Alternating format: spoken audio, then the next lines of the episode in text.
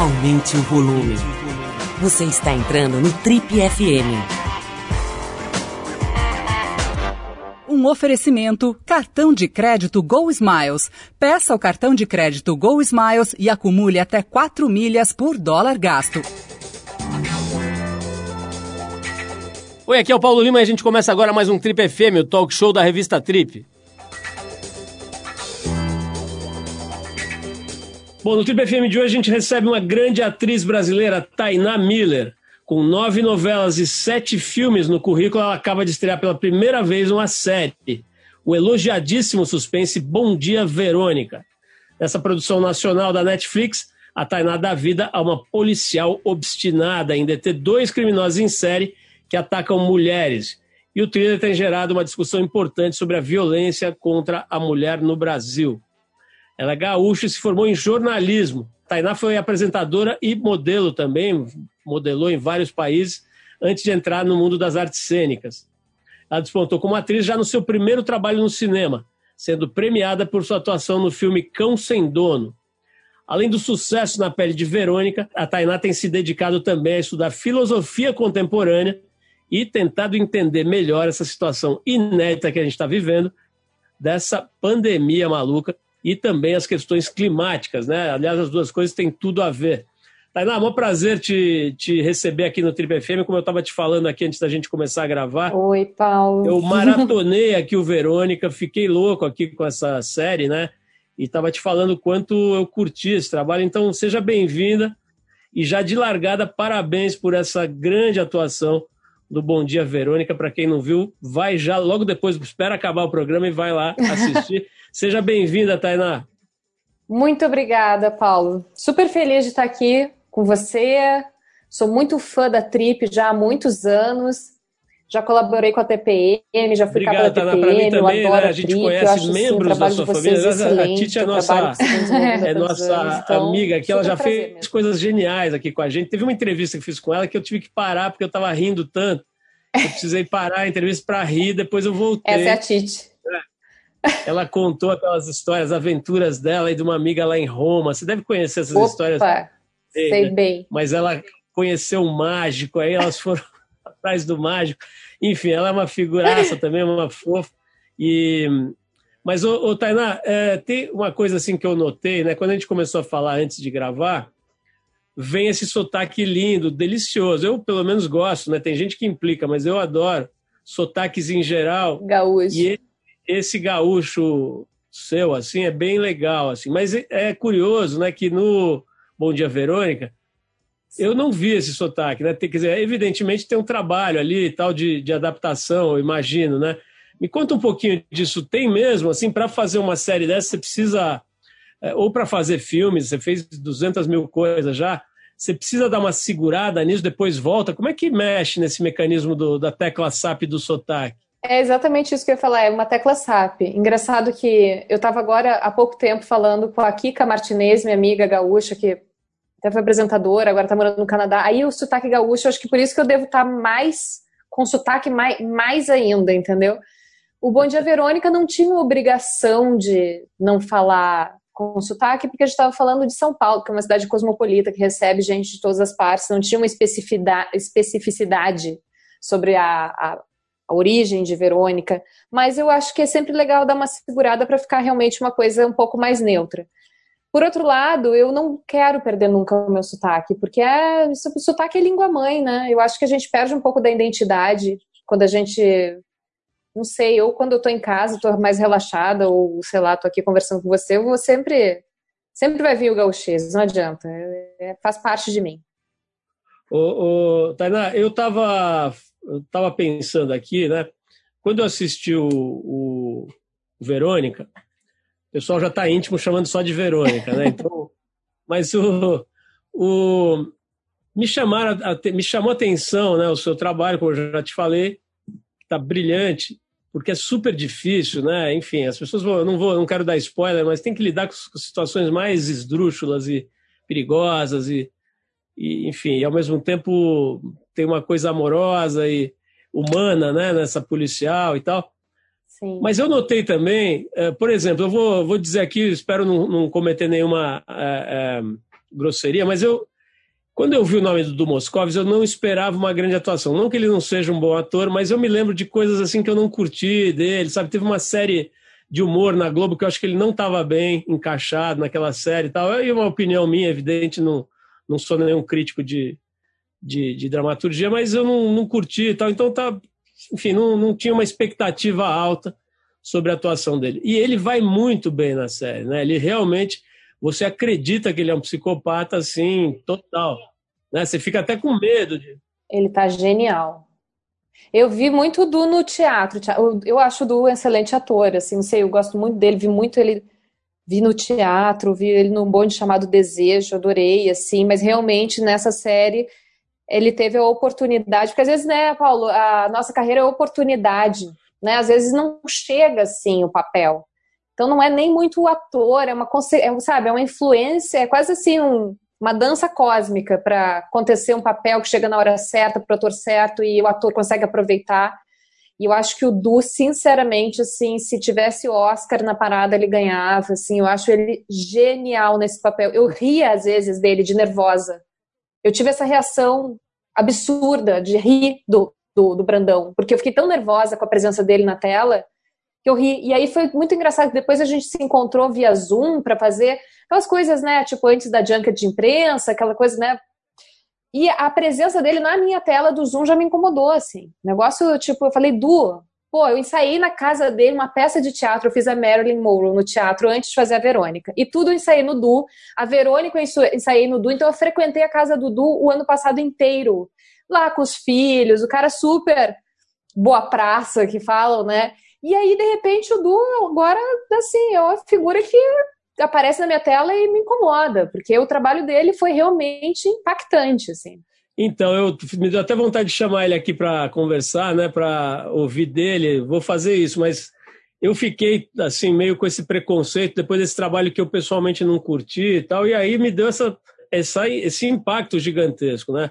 Eu até falei que não conheço, mas eu lembrei agora, eu tive com ele, putz, sem exagero, uns uns 20 anos atrás, a gente fez um programa de rádio em outra emissora, na Jovem Pan, que eu participei, que era, para você ter uma ideia, Luciano Huck e Adriane Galisteu, os apresentadores, e o Du tava lá e tal. Mas eu fico pensando que esse negócio de ser meio galã, tal, às vezes atrapalha um pouco também a carreira do cara. Né? O cara é chamado para um tipo de trabalho só e tal. E agora que ele se soltou disso, tá mais Sim. velho, enfim, foi libertado desse, Desse... Galã e galoa, né? Exato.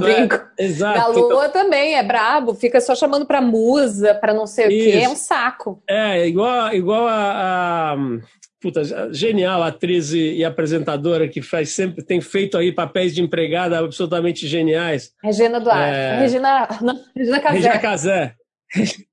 Puta, tá um pior que o outro aqui, né, Thaís? Mas eu tenho um pouco essa dislexia com nomes, assim. Não, é o, é o dislexia e o, disléxica e o Alzheimer aqui, né? Mas a, a Regina Casé, né, que, pô, de repente só é chamada agora para fazer empregada, mas, mas o Du, voltando no, no que interessa aqui, ele incorpora o Exu ali, o negócio baixa de um jeito, né, que ele vira realmente um psicopata, e é uma coisa meio contida, eu acho demais, quando o ator consegue conter, né, e ficar, às vezes ele fica Sim. um tempo quieto, mas dá medo, só dele quieto, né? No silêncio, e, né?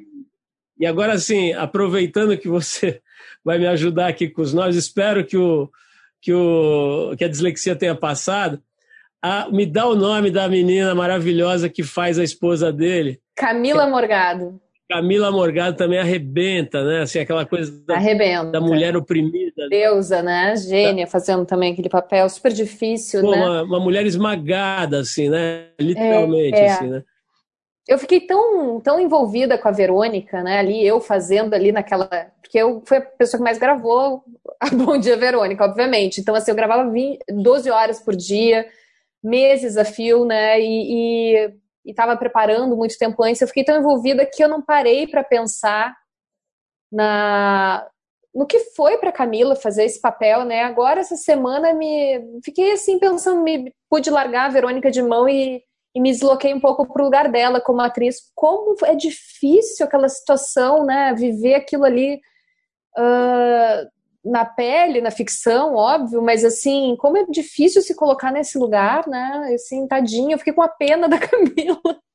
sabe, me deu empatia com ela, assim, como atriz, o quanto ela, ela se entregou ali, né, e uma situação horrorosa, horrível. a gente está falando aqui de atuações incríveis, né, e poderíamos, poderíamos citar outras aí nessa série, mas evidentemente isso não vem do, do nada, né, claro que é o talento dos atores, mas é, evidentemente tem uma história legal pra caramba, né, papéis eh, bem trabalhados, né, bem construídos, uma arquitetura muito bacana da, da, do roteiro e tudo, né, do, do, do, caráter dos personagens e tal.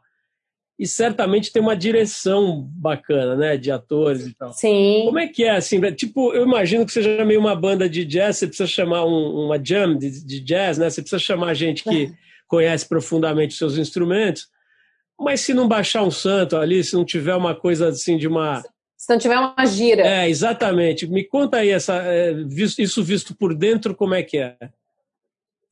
Então, é uh, mais uma vez assim um encontro, uma sincronicidade incrível que acontece, eu acho que quando um trabalho acontece do jeito que está acontecendo no Bom Dia Verônica. O Zé Henrique Fonseca, eu nunca tinha trabalhado com ele, eu já conhecia Cacau. Bom, ele é marido de uma das maiores do Brasil, né? Cláudia Abreu, assim, sempre fui muito fã da, da Cacau. Ele é filho do Rubem Fonseca, que eu conheci, tive a oportunidade de conhecer há anos atrás, assim, não só já era fã da literatura, mas ele, um cara incrível, encantador. E aí depois, por último, conheci o Zé, que é um cara incrível, um cara, ele tem um bom gosto, sabe? Me deu uma confiança porque eu acho que é assim, quando você confia no gosto da pessoa, quando você vê que tem uma sintonia de afinidade estética, é, de escolhas, eu acho que a gente sente mais à vontade. Eu me senti muito à vontade para me jogar ali, no que ele propunha. E ele às vezes inventava umas coisas na hora, assim, por exemplo, o banho de sangue, aquele que tem, olha, eu já dando spoiler. Foi uma coisa que ele teve a ideia dois dias antes, sabe? Não estava no roteiro, mas eu me senti tão à vontade para me jogar ali, eu confiei tanto nele, sabe? No olhar dele, que eu fui. E teve o Rog Souza também, que foi um dos diretores, e aí tem uma grande sincronicidade também da vida. O Rog é um amigo meu já, sei lá, 15 anos. Eu conheço ele há muitos anos. Minha família é, é amiga da família dele, a gente já viajou juntos, meus, nossos filhos brincam, e de repente ele, por uma grande coincidência, ele foi o diretor dessa série. E a Isabel Jaguaribe, que eu não conhecia, mas maravilhosa também, trazendo todo o olhar feminino, que obviamente era fundamental para fazer essa série. Então, assim, e a equipe, a Marininha Franco, sabe, que é a figurinista que contribuía com a dramaturgia da, da, da, da parada. É, todo mundo, assim, Flavinho Zangrande, Rodrigo Montes, fotógrafos. Rolou essa gira, sabe? Rolou que acho que intuitivamente todo mundo sabia que estava falando de algo muito importante, que precisava, merecer muita seriedade, muita entrega e muita, sei lá, muito axé, entendeu? Para a gente fazer aquilo, para fazer aquela energia girar mesmo, assim. E foi o que aconteceu. É engraçado que a série ela trata de assuntos pesadíssimos, e eu acho que justamente por isso, para a gente sobreviver a um set de quatro meses, porque a gente não está falando de um, de um longa-metragem, né, que se encerra às vezes em seis semanas, a gente está falando de uma série de oito episódios, era muito tempo. Se a gente entrasse total naquele dark da série, a gente não sobreviveria. Então, assim, era muito engraçado, porque a gente fazia uma cena, às vezes, muito pesada mas depois, imediatamente no corta, se, se instaurava uma certa leveza. E eu acho que o Zé Henrique Fonseca tem isso. É um cara excelente piadista, muito inteligente, muito rápido no raciocínio, engraçado.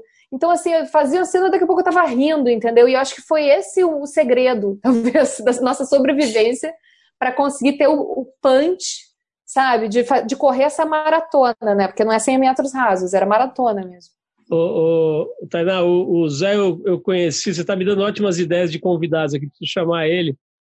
Agora tem essa facilidade, ele mora no Rio, né? Mas tem essa facilidade de fazer agora pelo. pelo Sim, ele está em Portugal, mas ah, aí ele tá morando, Zoom dá fazer de qualquer lugar. Ele mora em Portugal?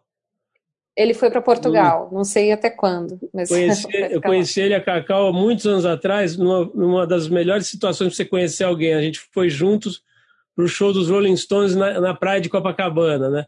Então foi uma situação muito especial tal, mas é um, é um talento, né? Tem muita coisa já que atesta o talento desse cara, e você vê isso, como a gente diz na, na linguagem da, das revistas, né? Isso imprime, né? Quer dizer, o talento imprime. dele imprime, né? Agora, me fala, a gente falou em passant aí, Tainá, dessa história da, do galã e galoa, né, que você falou. É, é um negócio meio louco, assim, né? Quer dizer, é, talvez até para a mulher seja pior, mas é, você que é linda, bonita, magra e, e foi modelo internacional, não sei o que lá, você fica meio na gaveta das gatas, né? Na gaveta das bonitonas e, é. e galoas, né? Das galoas. É, isso acaba atrapalhando numa certa altura ou não? Acho que sim. Acho que sim. Acho que existe um, preconceito, né? Não sei, de uma. De um, não um preconceito, seria até idiota falar e preconceito com alguém que foi modelo. Não, óbvio que não, né, gente? Não, não vamos colocar no patamar dos preconceitos brasileiros horrorosos tem por aí. Mas no sentido da. É, daquela coisa, talvez mais uma carinha bonitinha na televisão, mais nesse sentido, assim, né? Então, uh, eu acho que a beleza abre portas na televisão, isso com certeza, mas para você se manter ali, se você, provar que seu trabalho é sério, que você tem uma seriedade com o seu trabalho, uma profundidade, né? Que você. Uh, você não tá. É, vai muito além daquilo, né? Do que aparenta, da, da estética e tal. Eu acho que é um trabalhinho, assim. Acho que é um trabalhinho. Mas eu tô com 38, então já não tô mais no hall das, das gatinhas. É, eu tem uma outra coisa que me ocorreu na, na assistindo a série, né? É o seguinte, o Brasil nesse estado de, de deterioração em vários aspectos, né, ambiental, político e social que a gente está, uhum.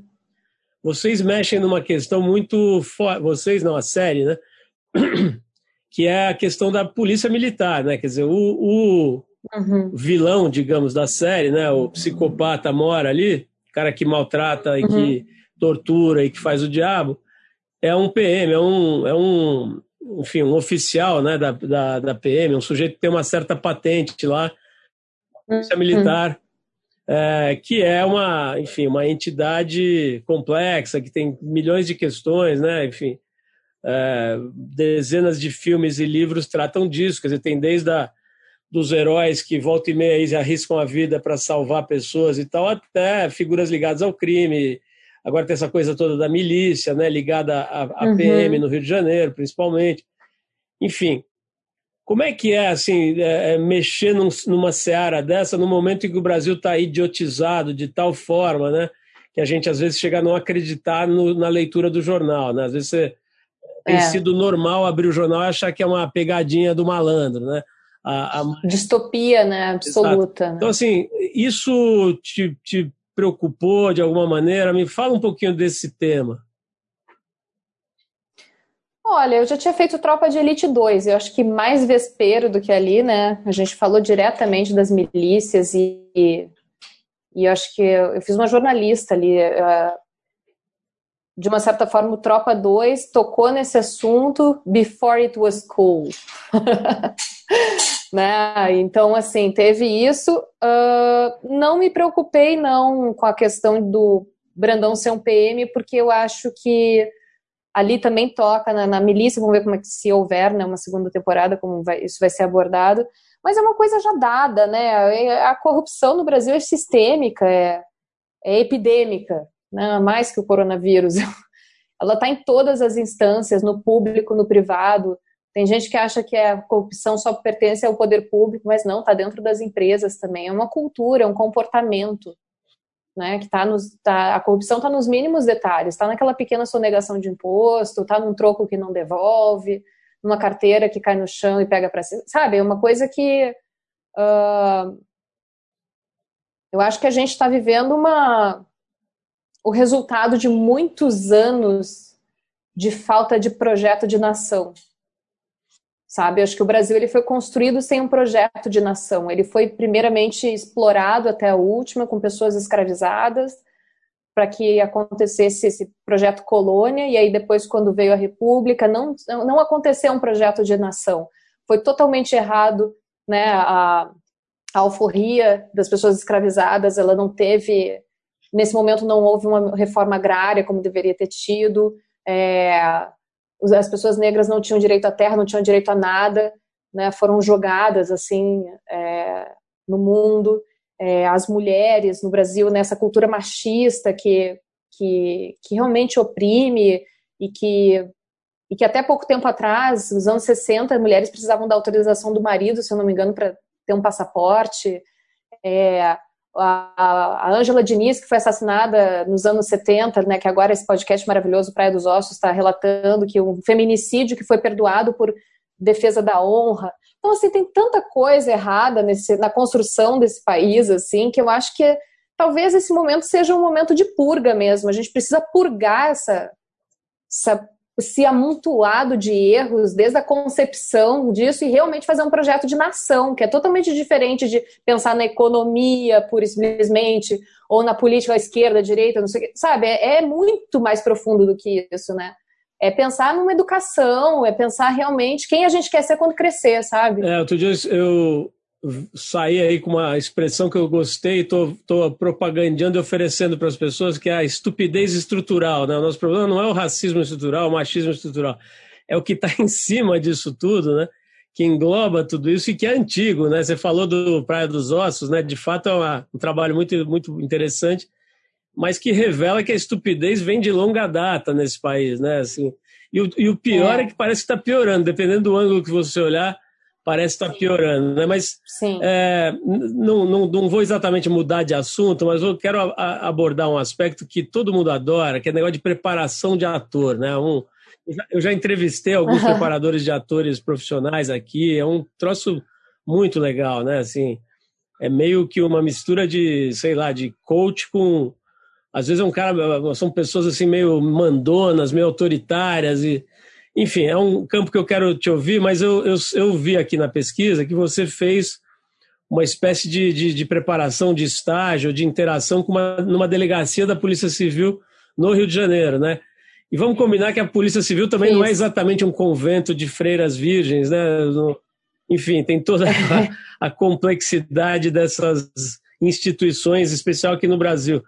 Como é que foi a tua preparação, Tainá? Porque ali você tem que fazer você tem que viver situações de troca de tiros, de violências e de e até de questões psicológicas Sim. mesmo, né? Que não, não, não, vamos dizer, imagino que não tenham, não guardem nenhuma relação com o seu dia a dia é, pessoal. Então, me conta um pouquinho desse preparo. Então, eu, eu fui guiada por um preparador zero duro ou autoritário, pelo contrário, que é um doce de pessoa, que é o Sérgio Pena. E assim, a proposta dele foi muito legal, porque foi bem uh, dinâmica. A gente, ele levava às vezes um dançarino e a gente tinha um dia inteiro só de um contato improvisação, uma coisa mais física. Ele levou uma cantora e a gente cantou uma música que tinha a ver com o espírito da Verônica. A gente ia para a beira da praia e eu escrevia como se eu fosse Verônica, ele me filmava, eu ficava ali tentando é, entender a psique dessa personagem. Também me acompanhou nessa delegacia de homicídios do Rio, que, poxa, não preciso nem dizer, né? Delegacia de homicídios de uma cidade como Rio de Janeiro. Barra pesadíssima, barra pesadíssima. Uh, foi, foram momentos perturbadores, assim, eu não conseguia dormir à noite nesse período, porque eu entrei em contato com crimes, né? Verdadeiros, eu vi, aprendi como é, eu queria saber como é que analisa uma cena de crime, como é que por uma foto você, aquelas coisas bem básicas, né, que eu acho que eu tinha que ter essa vivência para fazer uma policial. Então ali eu encontrei peritas, escrivãs, investigadoras, como é que você interroga uma pessoa e tira uma informação que ela não quer dar? Então assim, é, conheci, é importante dizer, sabe? Eu acho que tem, como eu falei, a coisa da corrupção é sistêmica, mas também a gente não pode generalizar. Eu, eu conheci pessoas muito vocacionadas ali, porque a situação deles é precaríssima. Eles, principalmente no Rio de Janeiro, aqui em São Paulo é um pouco diferente é no quesito escrivãs, mas as, escrivãs do Rio, elas pegam um fuzil e sobem comunidade. Então teve uma história até curiosa, assim, era um dia que eu estava com essa essa moça que é a escrivã que eu que eu fiquei ali acompanhando o trabalho dela e de repente eu, ah, e aí, como é que tá? E ah, poxa, hoje eu não tô bem, tô com uma cólica, uma cólica aquela solidariedade feminina, né? Porque às vezes é muito difícil trabalhar com cólica. Seja fazendo cena ou no escritório, aí ali na polícia. E aí eu lembro que entra ali o, o chefe dela, sei lá, e fala assim: olha, amanhã tem operação seis da manhã. E ela, puxa, sabe?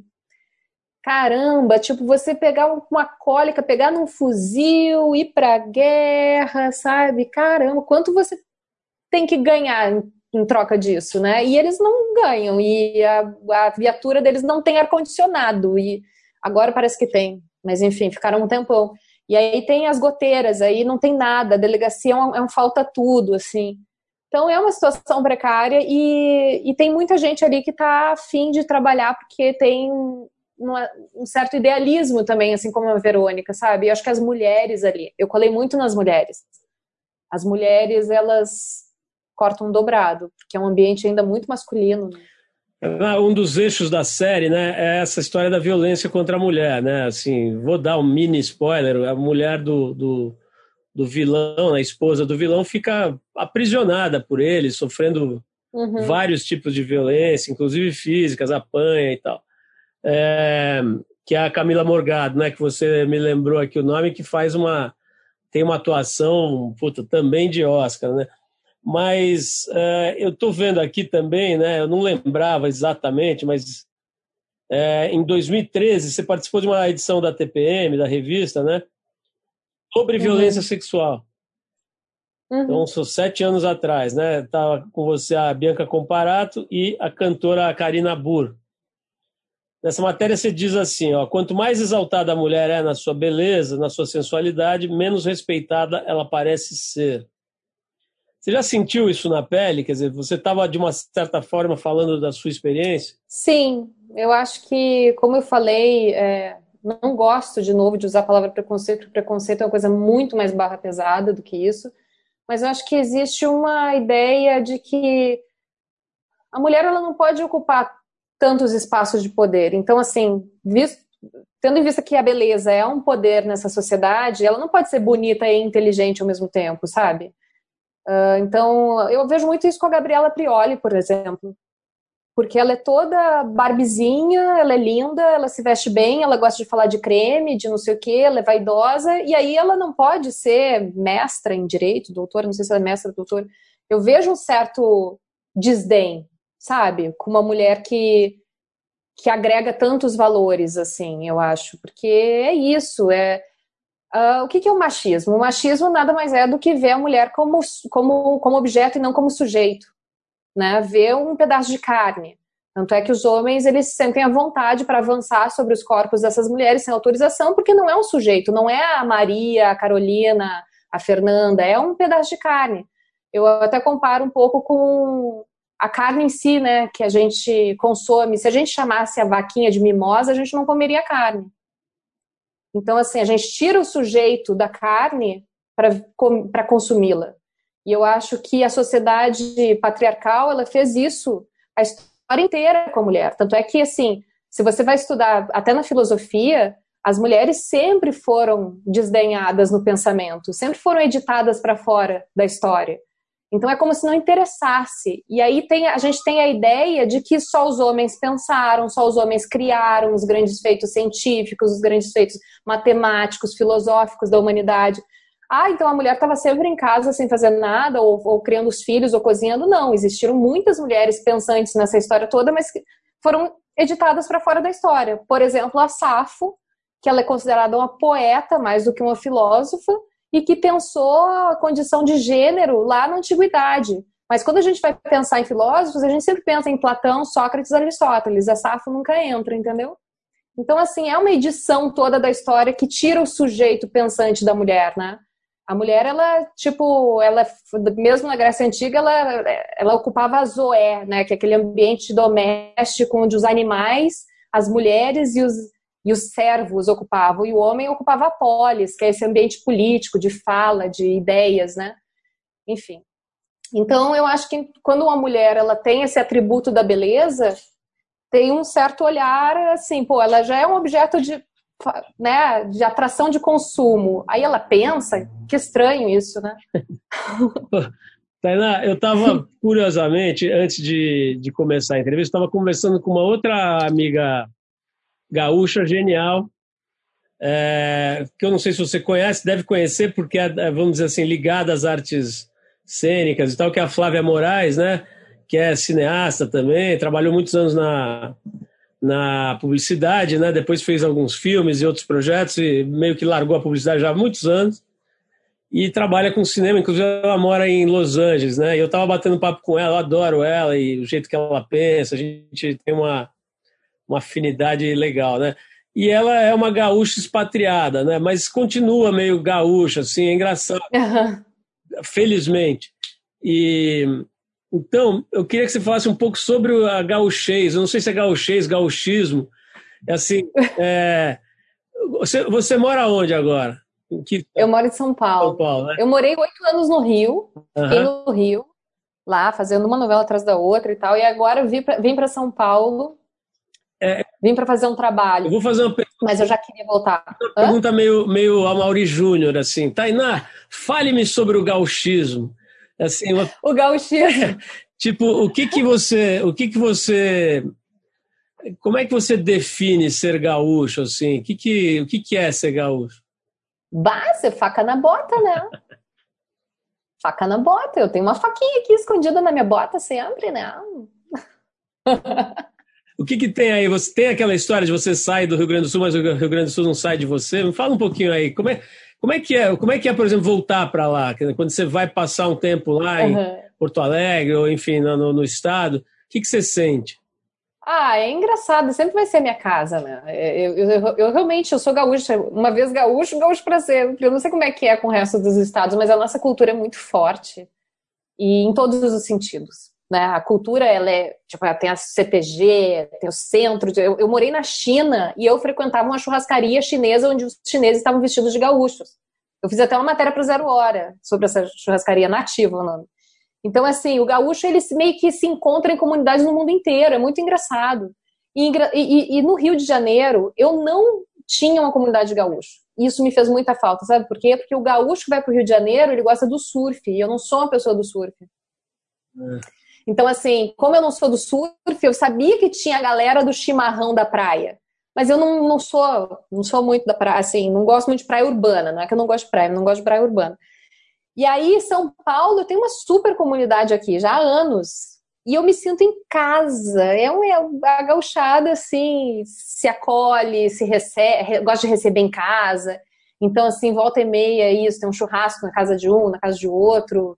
E eu acho que a gente tem uma coisa do povo guerreiro, né? Que é do, a galera que não se entrega, não podemos se entregar para os homens de jeito nenhum, amigo companheiro. Isso eu acho que está na nossa alma, sabe? A gente, meu pai, meu pai teve, meu pai é um gauchão assim no interior típico, sabe? Cara, pá, faz, acontece. Tipo, adora, ele é, ele aquele que abre, gesticula muito para falar e conta os seus feitos e as suas vitórias e vocês são netas de Maragato, fala dos chimangos e dos maragatos e ele teve três meninas, mas ele sempre nos criou para peleia. Tipo, sabe? Não podemos entregar, tipo, é, é morrer peleando, sabe? Eu acho que é um pouco esse ímpeto do gaúcho, é de realmente desbravar, de, de ter coragem. A coragem, acho que é uma virtude muito valorizada no Rio Grande do Sul. E eu me identifico. E aí, quando na hora de fazer a Verônica, por exemplo, vem a gaúcha para mim. Eu posso não estar com sotaque 100%, mas eu acho a Verônica bem gaúcha, bem mulher gaúcha, bem mulher dos Pampas. Tainá, você falou sobre ser gaúcho né, e, e, sobre morar no Rio rapidamente. Eu me lembrei que pelo menos duas pessoas que eu entrevistei aqui me fizeram verdadeiras declarações de amor sobre São Paulo. Né? O Lobão, por incrível que pareça, e a Marina Lima, né, dizendo uhum. que, que elas, que elas eh, ambos né, encontraram um conforto espiritual e intelectual, principalmente, que elas não tinham no Rio, no caso dos dois no Rio, né? uhum. né? É, você falou agora um pouco dessa comunidade, você se sente em casa, mas esse negócio aí, é, é cosmopolita, enfim, seja lá o nome que a gente queira dar para São Paulo, é, como é que é assim para alguém que vem de fora? Realmente te abraça assim, rapidamente você, você se sente parte do negócio? Imediatamente. Sabe que a primeira viagem que eu fiz de avião na vida foi para São Paulo. Eu não tinha grana para viajar. Meu sonho era viajar de avião, eu tinha 18 anos e não tinha viajado ainda. Só que eu comecei a trabalhar como estagiária na MTV de, de Porto Alegre. Então, minha primeira viagem de avião, e assim, eu ficava assim, sonhando o dia que eu ia viajar de avião, foi para fazer uma espécie de trainee na MTV daqui, da Alfonso Bovero lá. Eu ia lá conhecer e aprender coisas e levar esse conhecimento para Porto Alegre. Então, eu nunca vou me esquecer a primeira vez que eu aterrissei em São Paulo. Primeiro, porque era a minha primeira vez num avião. E eu olhei aquela cidade de cima e a sensação que eu tinha, eu tinha vontade de, como se fosse assim. Sabe, uma coisa que eu, eu tinha vontade de enfiar minha mão pelos prédios. Eu queria ter uma mão gigante e, tipo, enfiar pelos prédios assim, tipo assim, acariciar aquela crosta cinza, sabe? Eu me apaixonei pela cidade de cima. E aí eu, eu, eu pirei na primeira vez que eu vim para cá que eu queria morar aqui. Eu obcequei que eu queria morar em São Paulo. E eu achei incrível. E no primeiro vez que eu vim, já um amigo que eu mal conhecia me prestou o apartamento dele e saiu de casa para eu ficar. E eu achei isso assim incrível. E aí em 2005, quando eu finalmente me mudei para São Paulo, eu lembro da minha primeira semana aqui. Se eu não me engano, estava até o Bressani, num grupo de amigos, tinha um grupo de amigos assim. Não lembro se foi ele que falou, mas eu cheguei num abril ensolarado em São Paulo e alguém tinha me falado que eu tinha tido sorte de chegar num, num mês ensolarado em São Paulo. Então, assim, eu fiquei deslumbrada com a cidade. Eu já tinha morado em Milão, em Bangkok, em Hong Kong, em Guangzhou, né, em Porto Alegre mesmo, assim, mas eu não tenho lugar no mundo que eu me sinta mais em casa do que aqui. Então, para ah, mim, eu tô com alívio de ter voltado os meus amigos gaúchos, e são muitos, é, geralmente eles falam sobre uma coisa assim meio. É, puta, não quero ser indelicado, assim, uma, uma coisa meio interiorana, assim, é, de, de Porto Alegre, do Rio Grande do Sul como um todo, mas de Porto Alegre em especial, né? De uma coisa meio. meio provinciano. Assim, provinciano, tacanho, né? É, é, é, verdade? Você sente isso um pouco quando você volta, olha para lá de fora, assim? Então, eu acho que Porto Alegre é uma cidade bem ambígua em vários sentidos, assim, bem bipolar em todos os sentidos, tanto no clima, quanto no futebol, quanto na política, sempre foi bipolar. Sempre. Ou você é uma coisa ou você é outra, e não existe meio termo. Então, assim como tem realmente o provinciano, o machista, o homofóbico, o racista, muito explícito, gente que até hoje não tem vergonha de fazer piada racista, homofóbica ou machista, sabe? Também acho que tem um pensamento de ponta, sabe? É luz e sombra é muito radical. Tem um pensamento de ponta, por exemplo, na época que eu fui universitária lá, poxa, eu me sentia de uma certa forma um pouco no centro do mundo também.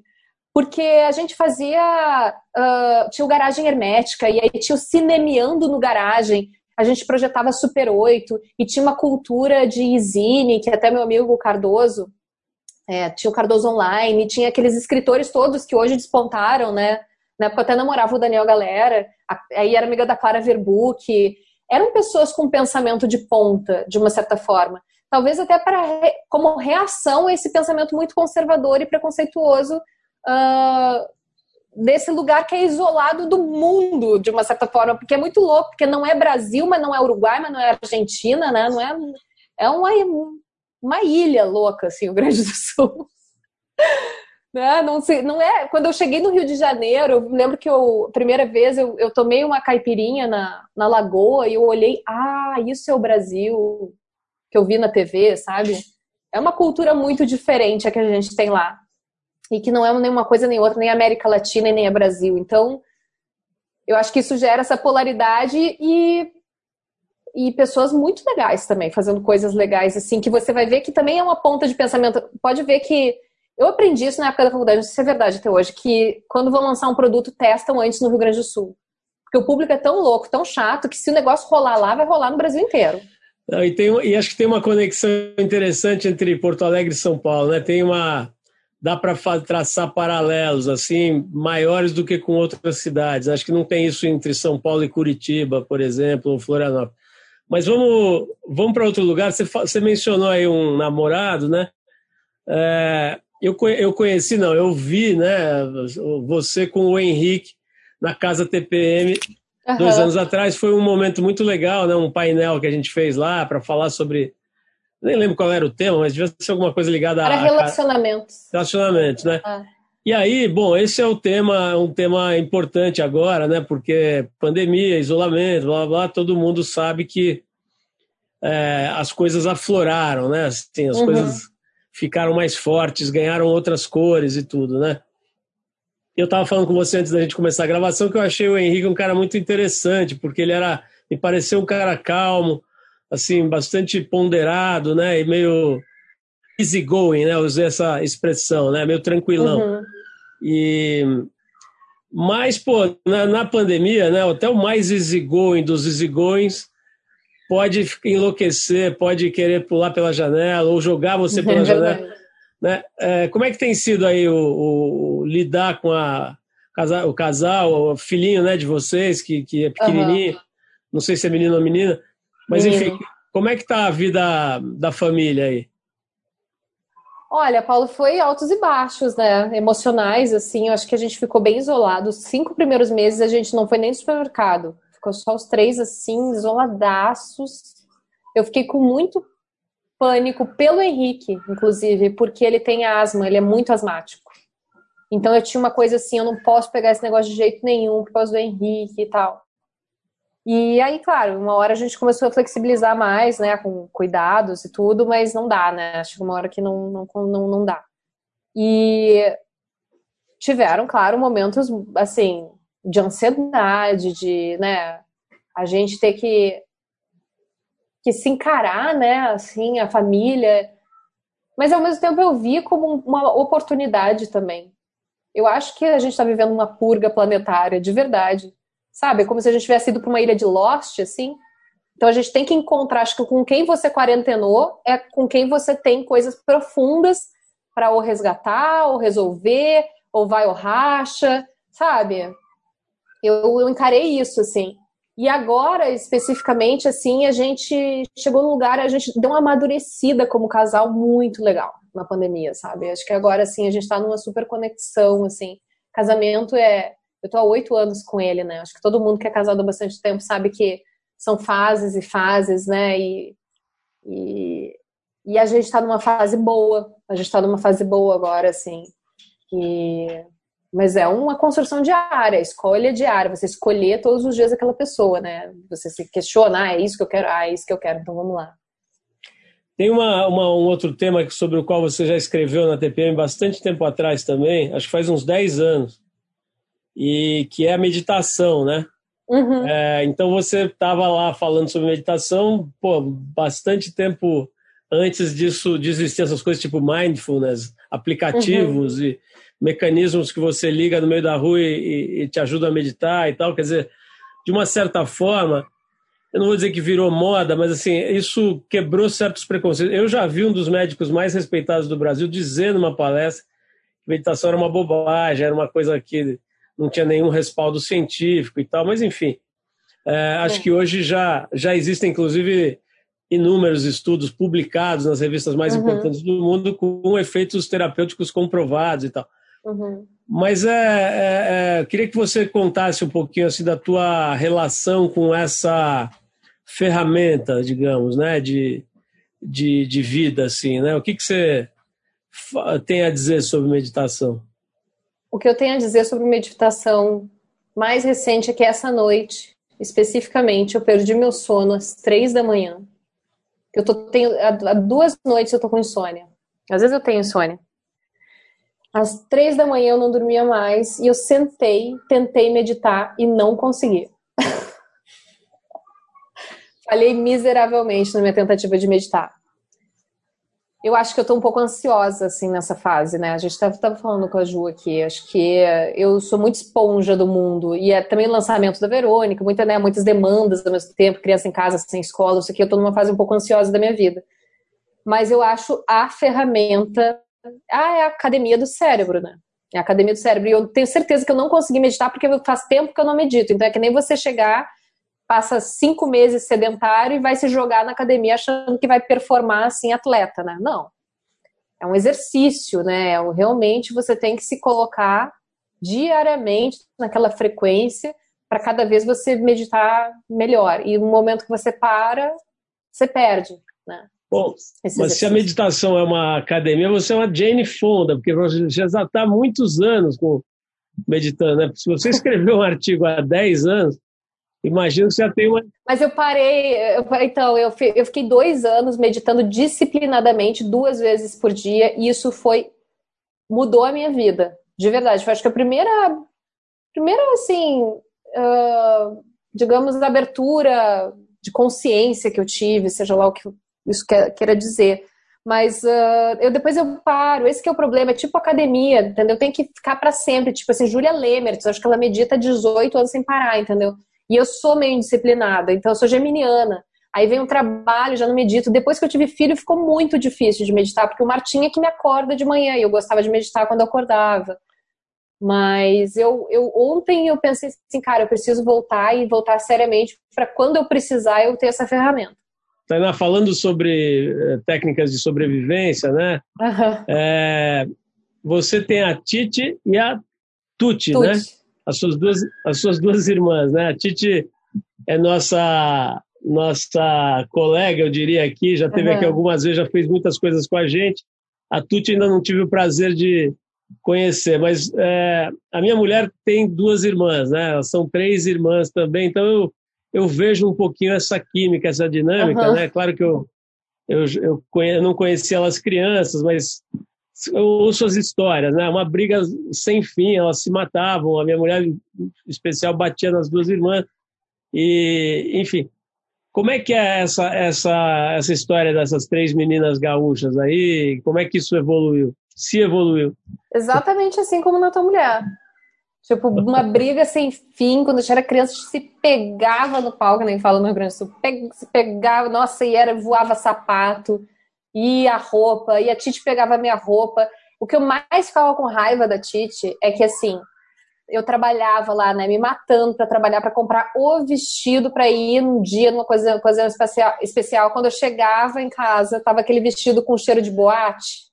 Antigamente, que tinha cigarro nas boates estava vestido com cheiro de boate, né? E eu, puxa vida, aí fechava o tempo, né?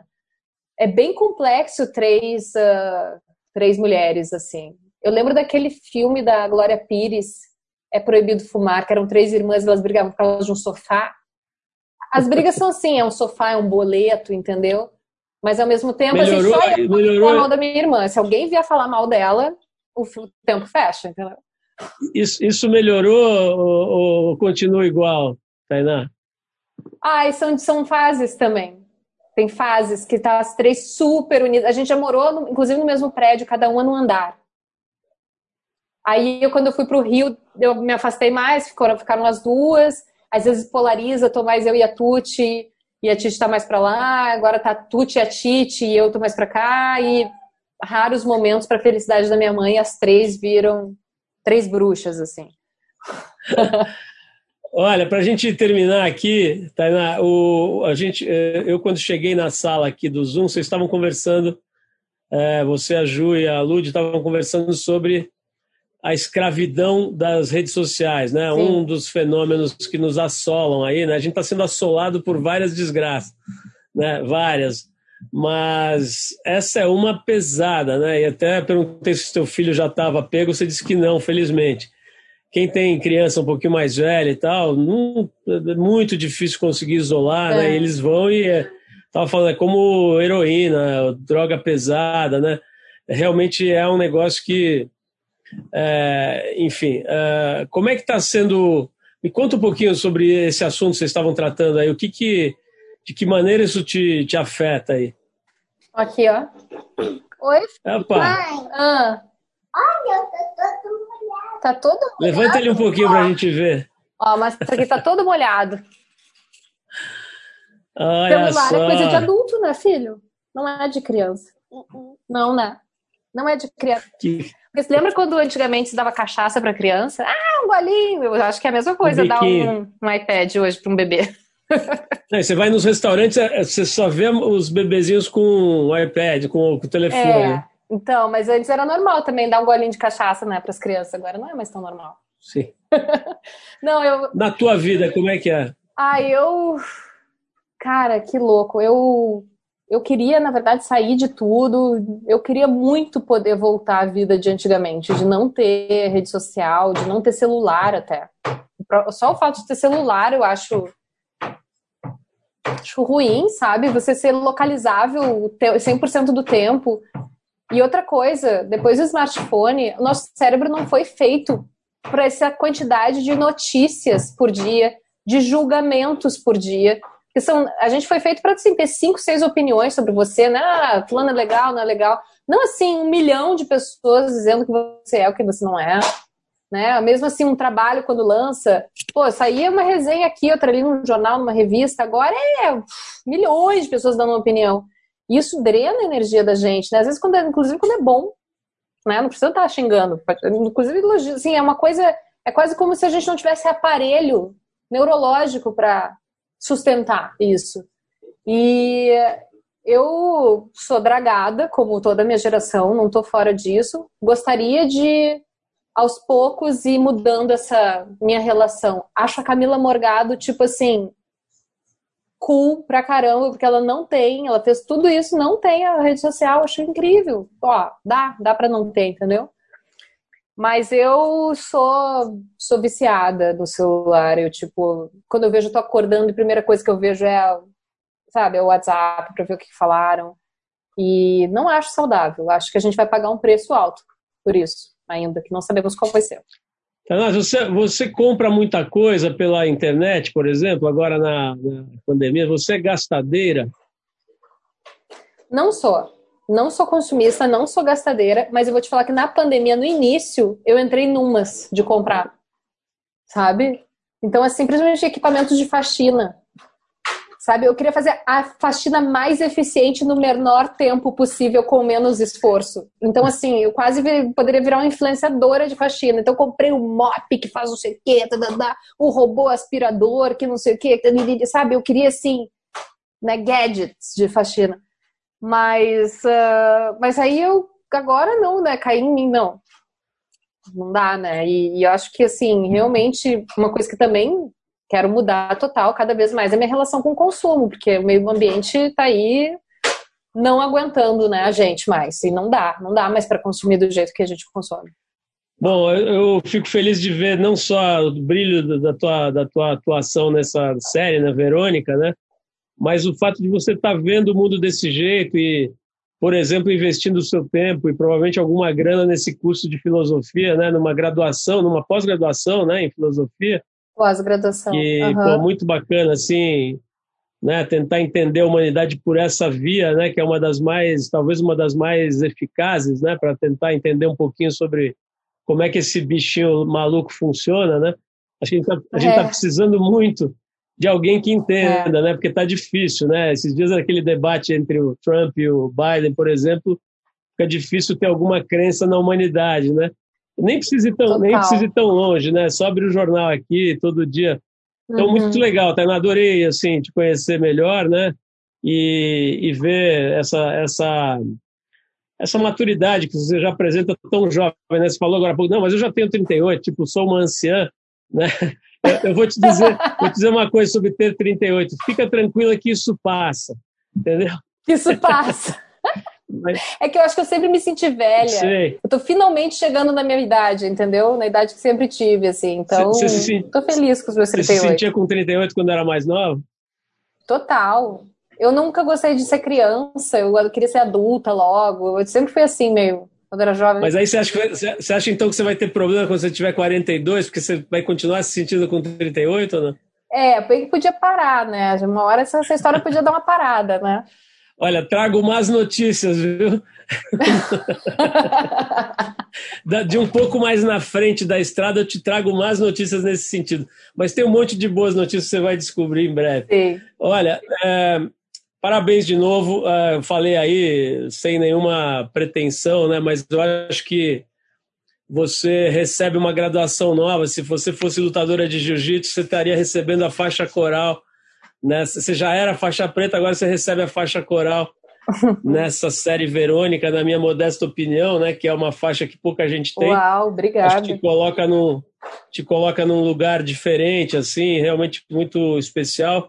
Ela tem sido um sucesso grande, né? O Netflix não ele não publica os números, né? Ele não divulga, mas ele agora divulga um ranking uhum. das 10 séries mais populares, né? E o Verônica tá lá, né? Ainda, é, né? Muito o... legal. Que... Ainda, exato. No lançamento, acho que estava em quarto lugar, lá Chegou logo nos primeiros dias. Chegou a segunda. É. E ainda está lá, quer dizer, é um negócio realmente fenomenal, né? O Zé Henrique, enfim, o Du Moscovis, a Camila e, e, e, pô, eu fico até chateado porque tem milhões de atuações, né? O, o cara que faz o policial lá, policial, né? Como é que ele chama? O Grace, o delegado? É. É, o Grace. maravilhoso. A Elisa Volpato, o Silvinho Guindani, o César Melo, que faz meu marido, as crianças fazem meus filhos. E o policial que é o, que é o seu colega lá na delegacia, não tem um policial lá que tem uma. Que, o que Silvio uma... Guindani. Isso, Silvio Guindani, Silvio exatamente. Guindani. O Garibe. Que é ótimo, né? Maravilhosa. Não, o elenco é sensacional, estava muito bem amparada e acompanhada. Legal que você tem os nomes aí, porque a gente às vezes fala de dois ou três e pô, comete uma injustiça, uhum. né? Trabalho de equipe, óbvio, né? Fora 200 mil caras lá, e montadores e colorista, Sim. né? Agora tem esse negócio do colorista. Enfim, colorista. parabéns a é. todos aí, principalmente para você. E obrigado pela, pelo teu tempo, e principalmente pela forma de, de se colocar e de ver o mundo que a gente está precisando, né? Hum, obrigada. Tainá, vou, vou manda um beijo para suas irmãs. Obrigada, Paulo. Tainá Miller, essa belíssima atriz em todos os sentidos, essa grande atriz é, que está assim, fazendo um trabalho impecável na série Bom Dia Verônica, que quem não viu está perdendo. Obrigado, Tainá. Um beijo enorme. Eu que agradeço. Beijo, Paulo. Obrigada, viu? Você ouviu mais uma edição do Trip FM, uma produção da Trip no ar há mais de 35 anos. Direção e apresentação Paulo Lima. Produção Adriana Verani e Juliana Farinha. Roteiro Natália Cariati e edição Ludmila Daer. Quer ouvir outras entrevistas em edições anteriores do programa? É só ir no tripfm.com.br ou procurar pelo Trip FM na plataforma digital em que você costuma ouvir os seus podcasts. Estamos em todas elas: Spotify, Deezer e outras. Semana que vem a gente volta com mais uma conversa boa aqui no Trip FM. Abração e até a próxima!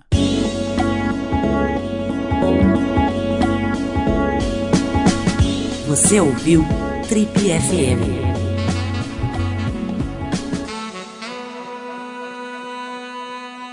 Um oferecimento cartão de crédito Go Smiles. Acesse smiles.com.br barra cartões e peça o seu.